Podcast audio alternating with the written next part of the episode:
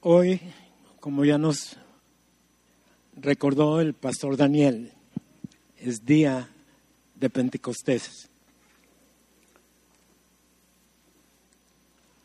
Para nosotros como creyentes, el antes y después fue la cruz. El antes, la ley, después, la gracia. Dale un aplauso al Señor.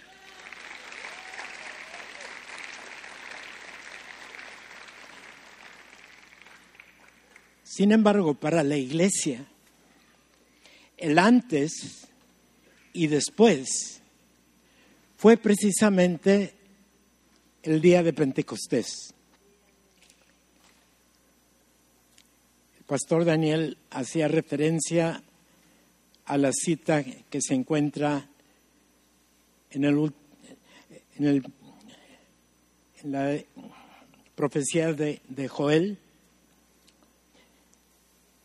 a la cual el, el apóstol Pedro hizo referencias precisamente el día del Pentecostés. Y la palabra de Dios dice así en Joel.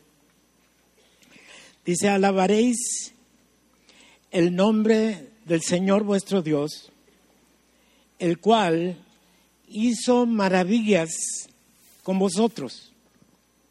Y fíjense, y nunca jamás será mi pueblo avergonzado. Nunca jamás. Y conoceréis que en medio de ustedes estoy yo. Y que yo soy Jehová vuestro Dios. Y no hay otro. Y mi pueblo nunca jamás será avergonzado. Y Joel hablando en forma profética, algo que se cumplió precisamente el día del Pentecostés. Seguía diciendo, y será que después de esto derramaré mi espíritu sobre toda carne y profetizarán vuestros hijos y vuestras hijas. Vuestros viejos soñarán sueños y vuestros mancebos verán visiones. Y aún también sobre los siervos y sobre las siervas derramaré mi espíritu en aquellos días. Y daré prodigios en el cielo y en la tierra, sangre y fuego y columnas de humo. El sol se tornará en tinieblas y la luna en sangre antes que venga el día grande y espantoso de Jehová. Y será que cualquiera que invocare el nombre de Jehová será salvo. Porque en el monte de Sión y en Jerusalén y en Tijuana habrá salvación como Dios ha dicho, a los cuales Él mismo habrá llamado. Hubo un momento en donde el Espíritu Santo, cuya tarea es redarguir al mundo de pecado, llegó a ti para que entendieras para que entendiéramos nuestra necesidad de un redentor. El mundo lo rechaza, lo ignora, lo deja a un lado, se burla, señala a los cristianos como locos. Y sí estamos locos pero locos por Dios. Amén. Locos porque sabemos que tenemos vida eterna en Cristo Jesús. Y es el Espíritu Santo que ahora viene y nos recuerda quién es Él, qué hizo y quiénes somos. Hoy celebramos la conmemoración del Pentecostés. Antes, en tiempo de los judíos, era una fiesta religiosa que tenía que ver con las cosechas. Hoy celebramos una cosecha diferente. Es una cosecha de almas. Es una cosecha en donde tú y yo somos parte de extender esta bendición a otros que aún no lo conocen. Pentecostés, 50 días después de la Pascua. Lástima que no se ve muy bien el, el PowerPoint, pero básicamente voy a estar diciendo lo que allí no se ve bien. Así es que mejor pon atención acá. 50 días después de la Pascua. Coincide con 40 días después de la resurrección, más 10 días adicionales después de la ascensión de Jesús a la presencia del Padre. Jesús había estado con sus discípulos por 40 días y era necesario que regresara al Padre durante su estancia en el mundo, estaba limitado en tiempo y espacio. El ministerio terrenal lo limitaba a estar solamente en cuerpo encarnado, en un cuerpo humano, solamente en aquel lugar donde decidía estar ante las personas ante quienes estaba y no podía estar en más de un lugar a la vez. Pero tenemos que recordar que Dios es uno. Di conmigo, Dios es uno. Otra vez. Padre, Hijo y Espíritu Santo, un solo Dios verdadero. No son tres dioses. Les llamamos Padre, Hijo y Espíritu Santo porque eso nos facilita tratar de entender este misterio de la deidad. Pero Dios nunca ha dejado de ser Dios. La encarnación en un cuerpo humano cuando nació Jesús y que el Espíritu Santo vino e hizo concebir a la Virgen María, no dejó Dios de ser Dios. Ahora, era necesario que Jesús se fuera de sus discípulos.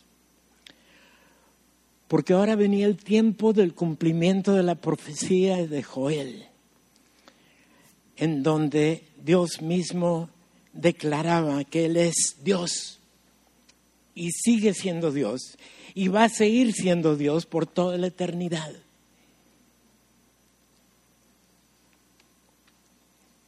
Jesús les había prometido a sus discípulos, estaré con vosotros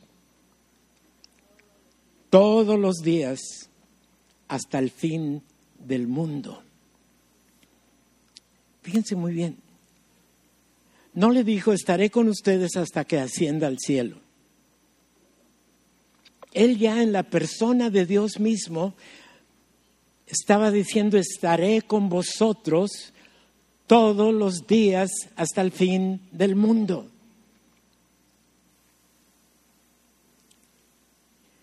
Hay un canto que cantábamos con más frecuencia antes que decía, Dios está aquí tan cierto como el aire que respiro. Tómate un tiempito para tomar aire. Y di conmigo, Dios está aquí. ¿Cómo? Pregúntale a Dios cuando llegues allá. Yo no te lo puedo explicar. Pero ya en Ezequiel, en el capítulo 36, un versículo que hemos estudiado varias ocasiones antes, capítulo 36 del 25 al 27, dice así, les voy a limpiar de todas sus inmundicias, Les voy a quitar el corazón de piedra, testarudo y obstinado, y les voy a dar un corazón de carne dócil, enseñable. Además, dice, les voy a poner un espíritu nuevo dentro de ustedes. Un espíritu que repone aquel espíritu que murió con el pecado de Adán, para que ahora sí puedan tener una comunión íntima y personal conmigo. Y luego en, en, el versículo 27 termina diciendo, y pondré mi espíritu en vosotros, para que ahora sí me puedan hacer caso, para que ahora sí puedan obedecer, para que ahora sí puedan acatar mis estatutos y mis ordenanzas. Antes lo intentábamos, pero no es hasta que Dios pone su espíritu en nosotros, cuando se cumple finalmente esta profecía en que Dios ha llegado como espíritu a hacer morada en nosotros. Cada uno de nosotros como creyente, al haber entregado a Jesús nuestra vida, al haber entrado en el pacto de salvación y de vida eterna que Él ofrece, en ese momento se cumple la profecía y tenemos un Pentecostés personal. Y de ahí en adelante lo, lo podemos disfrutar todos los días hasta el fin del mundo, porque Jesús cumple su promesa en la presencia del Espíritu Santo y está contigo todos los días hasta el fin del mundo. Amén. Este día celebramos la llegada del Espíritu Santo a la iglesia. Y para poder entender bien lo que esto significa para nosotros en lo personal y como iglesia, tenemos que recordar que Dios es uno, que nos referimos a Él como Padre, Hijo y Espíritu Santo, pero al decir Padre estamos hablando con Dios. Al decir Hijo estamos hablando con Dios. Al referirnos al Espíritu Santo nos estamos refiriendo a Dios. Así es que es Dios quien viene a la iglesia, es Dios quien viene a ser morada en ti. Es Dios quien cumple que está contigo todos los días hasta el fin del mundo. Jesús les había explicado que era necesario que se fuera. Yo me imagino que los discípulos en ese momento se sentían extraños. ¿Cómo que te vas? Apenas tenemos escasos tres años de conocerte. Apenas hemos escuchado una parte de lo que tú nos quieres enseñar. Y la mitad ya se nos olvidó. No te vayas. Y Jesús con toda la tranquilidad y confianza les dice, voy, porque es necesario que me vaya, porque yéndome yo, enviaré al Espíritu Santo para que Él esté con ustedes, enseñándolos, recordándoles, fortaleciéndoles. ¿Recuerdan que Dios es omnipresente? No nada más es omnipotente, no nada más es todopoderoso, es omnipresente. Y Él está aquí tan cierto como el aire que respiras. Pero para el creyente hay un factor adicional. Pon la mano en tu pecho y di, Dios está aquí. Dios está conmigo. El Espíritu Santo vive en mí. El Padre, el Hijo y el Espíritu Santo están en mí. Amén. Dios en la persona del Espíritu Santo podía venir para estar con los discípulos, para estar en la iglesia y para estar en ti. El día que te entregaste a Jesús, se cumplió la promesa de Ezequiel. Y si Él dijo, pondré mi espíritu en vosotros, ya lo hizo. Di conmigo, ya lo hizo en mí. Dale un aplauso al Señor.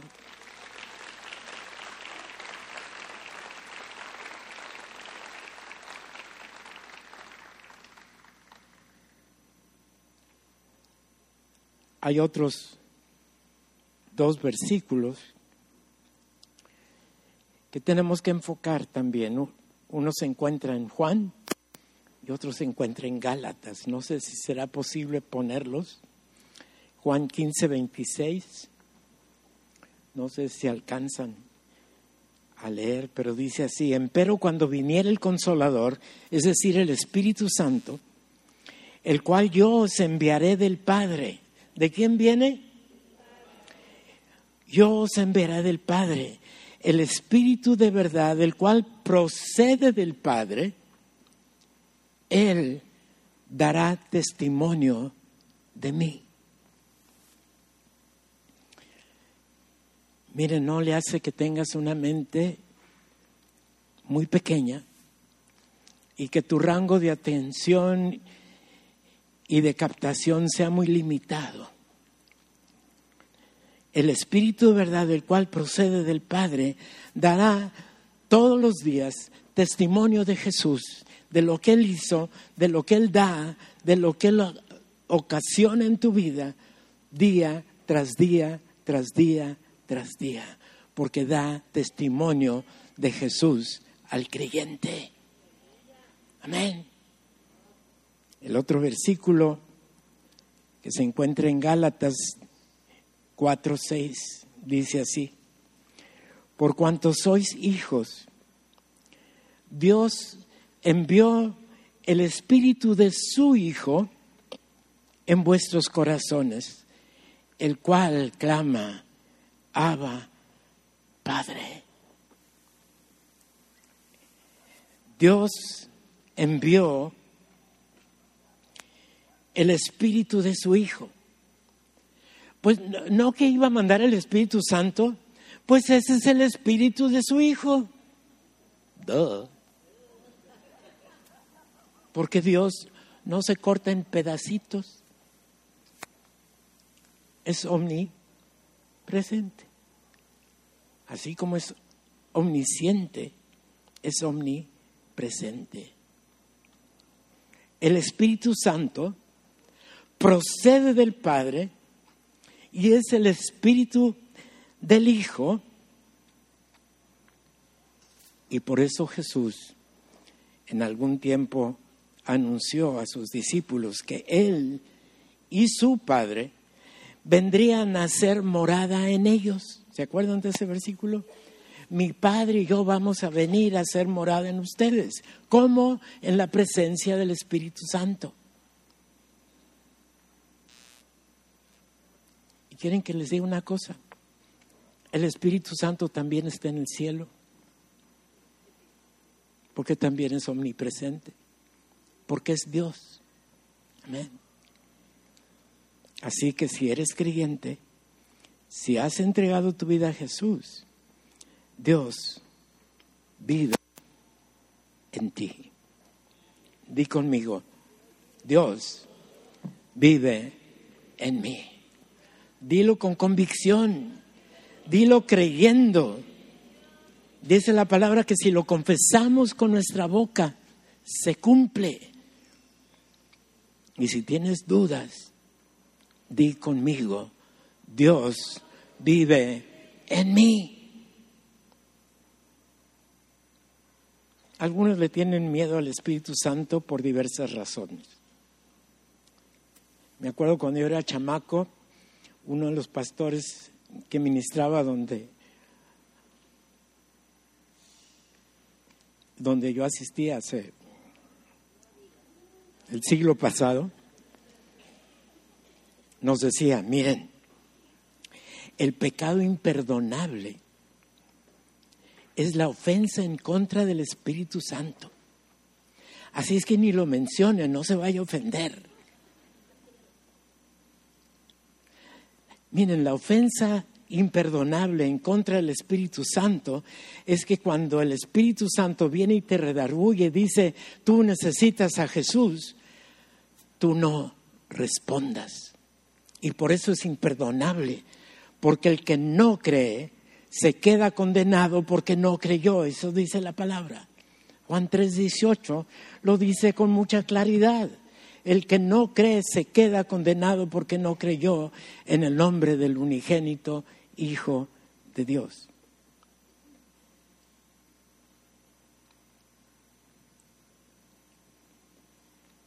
Otros piensan que el Espíritu Santo viene para regañarnos. No dice, la Biblia dice que Él redarguye. Sí, redarguye al mundo. Pero ¿saben? Con nosotros, lo que redarguye es la palabra de Dios. Dice la palabra que toda palabra es inspirada por Dios y útil para redarguir, para enseñar en justicia, para todo eso es la palabra.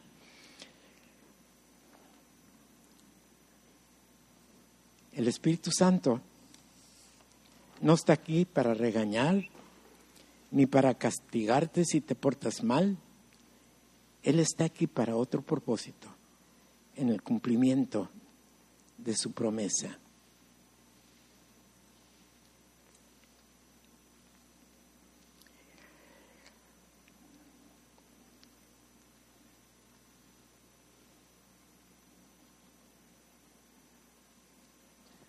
No está aquí para regañarte.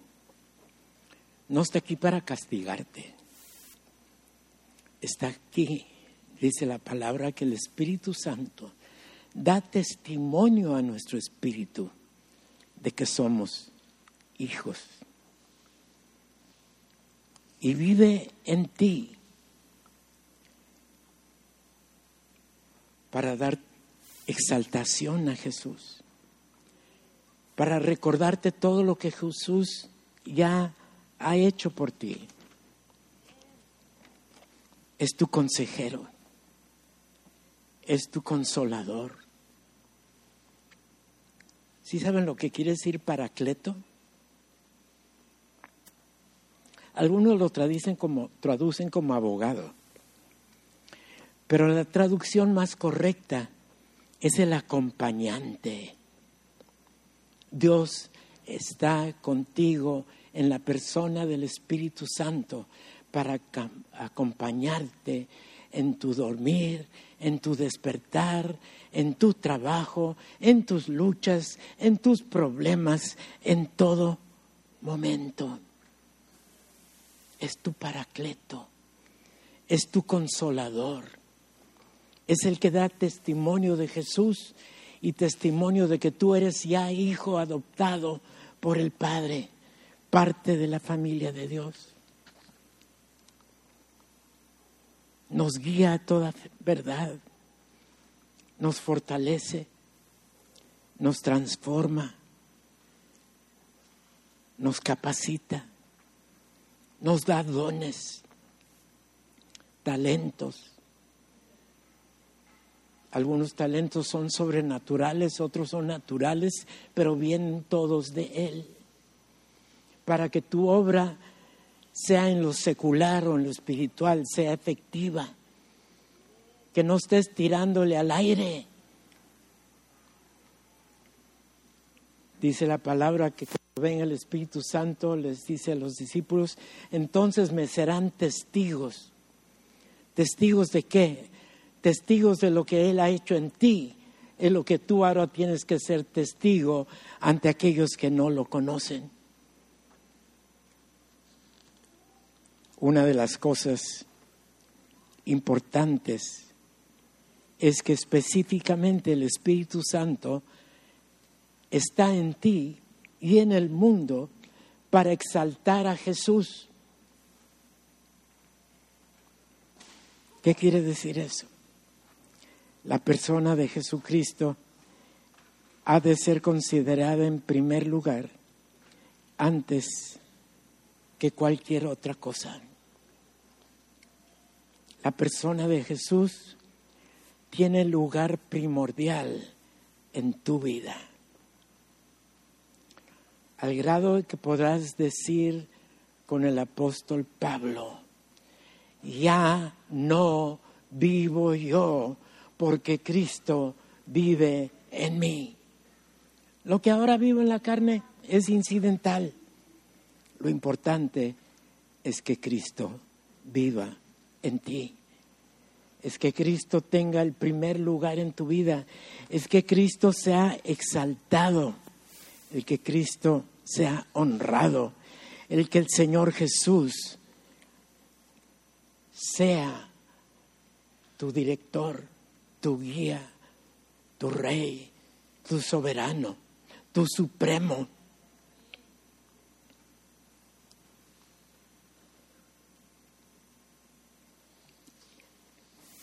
Y el Espíritu Santo nos aplica lo que leemos en la Biblia. No, no, no sé si les ha pasado, a mí me sucede cada rato. Yo tengo leyendo la Biblia más años de los que ustedes se pueden imaginar. Ya estoy listo para que el Señor me lleve. Pero todavía a veces abro la Biblia y creo haber leído ese pasaje 20 veces. Y el Espíritu Santo viene y me dice, ¿te das cuenta? ¿Estás leyendo? ¿Estás entendiendo? Ahora sí ya, ¿lo captaste? Óraslo.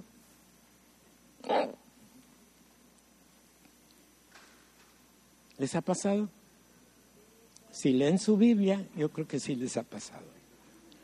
Porque para eso está el Espíritu Santo en ti, para llevarte a toda verdad, para recordarte lo que olvidas para enseñarte lo que no entiendes.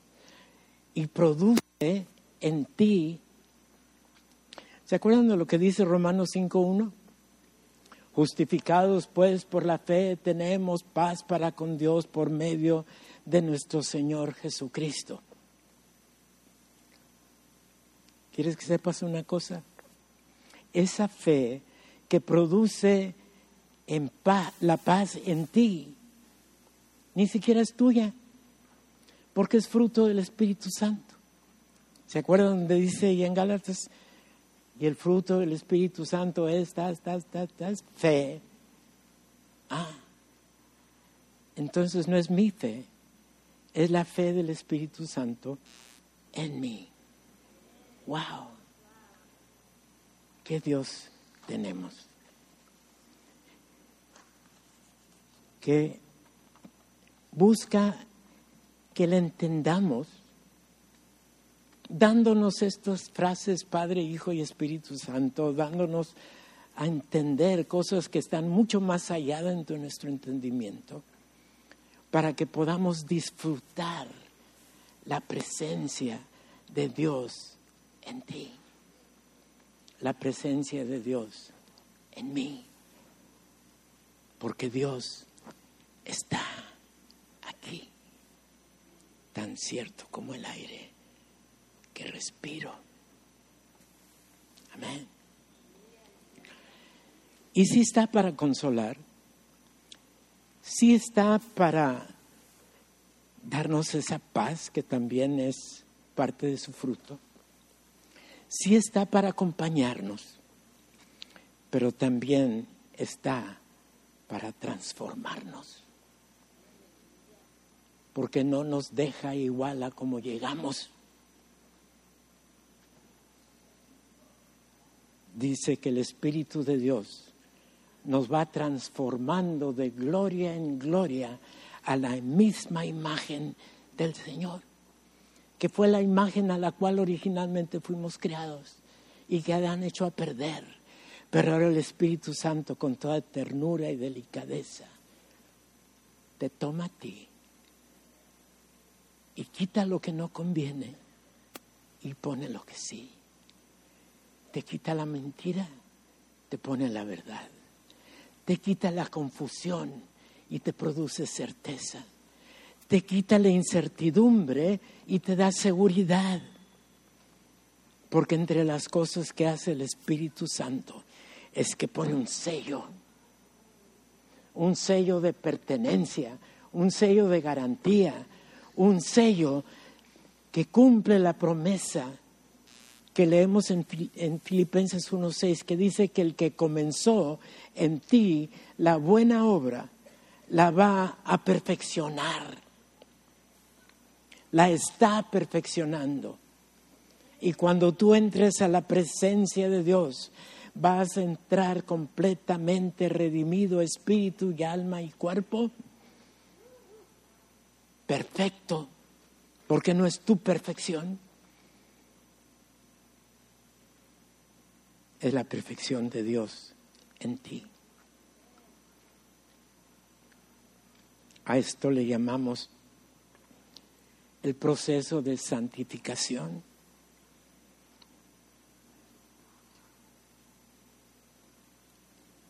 Y el sello, además, es la garantía ¿A cuántos les gustaría recibir una herencia?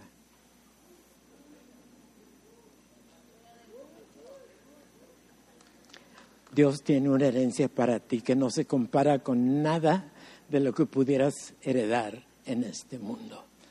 Y dice la palabra que nosotros somos herederos y coherederos con Jesucristo. Y quiero que te diga, quiero que te, te enteres de algo si no lo sabes ya, que a Él le pertenece todo y te hace partícipe. Eres coheredero con Él. Aleluya.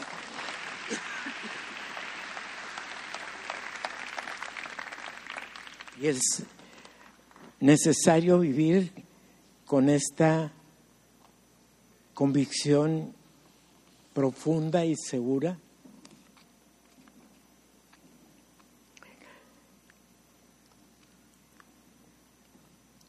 Sabiendo que el Espíritu Santo se encargará de presentarnos ante el Padre,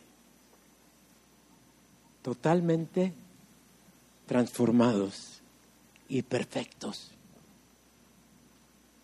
Porque no solamente recibimos un espíritu nuevo al creer, nos está transformando el alma o la mente durante toda la vida. Y al final, en el día de Jesucristo, cuando los que hayamos muerto en el Señor, lleguemos a ese momento, y los que estén vivos también, dice que en un abrir y cerrar de ojos nos va a tomar y va a tomar este cuerpo de inmundicia y de corrupción y de muerte para darnos un cuerpo glorificado, eterno y perfecto, semejante al cuerpo resucitado del Señor Jesús.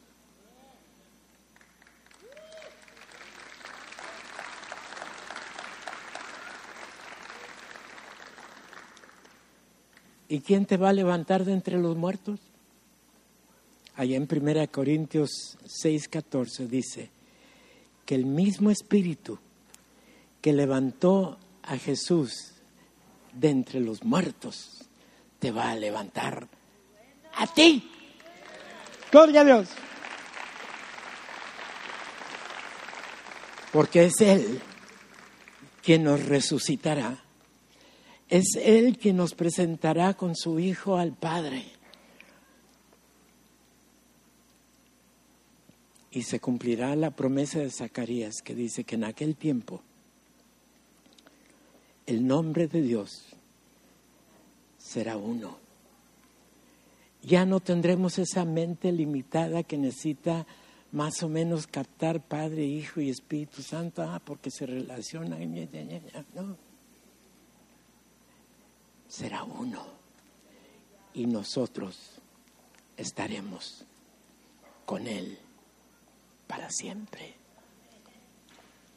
Amén.